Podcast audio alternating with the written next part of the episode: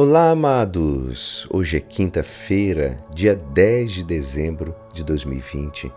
E hoje a nossa igreja nos convida a meditar juntos o Evangelho de São Mateus, capítulo 11, versículos 11 a 15.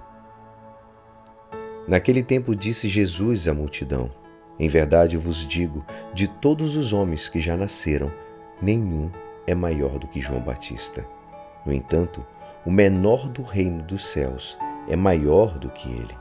Desde os dias de João Batista até agora, o reino dos céus sofre violência, e são os violentos que o conquistam.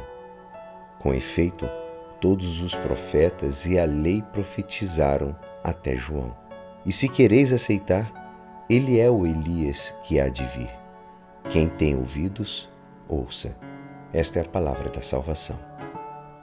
Amados, hoje o Evangelho nos fala sobre João Batista, o precursor do Messias, aquele que veio para preparar os caminhos do Senhor.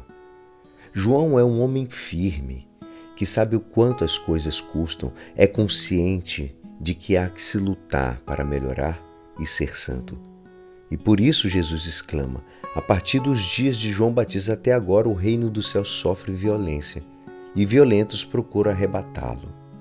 Os violentos são os que fazem a si mesmo a violência, amados.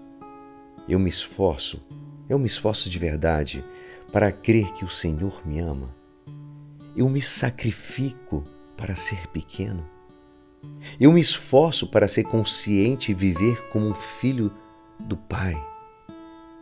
Santa Teresinha de Lisieux, ela refere também a estas palavras de Jesus dizendo algo que pode nos ajudar na nossa conversa pessoal e íntima com Jesus. Ela diz: Ó oh, pobreza, meu primeiro sacrifício, até a morte por toda parte me seguirás. Pois eu sei que para correr no, estádio, o atleta tem que despojar-se de tudo.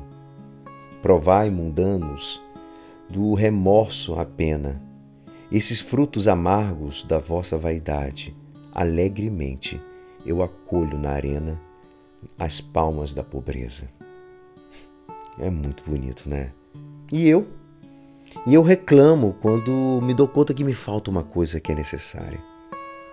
De uma forma enigmática, Jesus nos diz hoje também: João é o Elias. Quem tem ouvidos, ouça, ele diz. E o que, que ele quer dizer?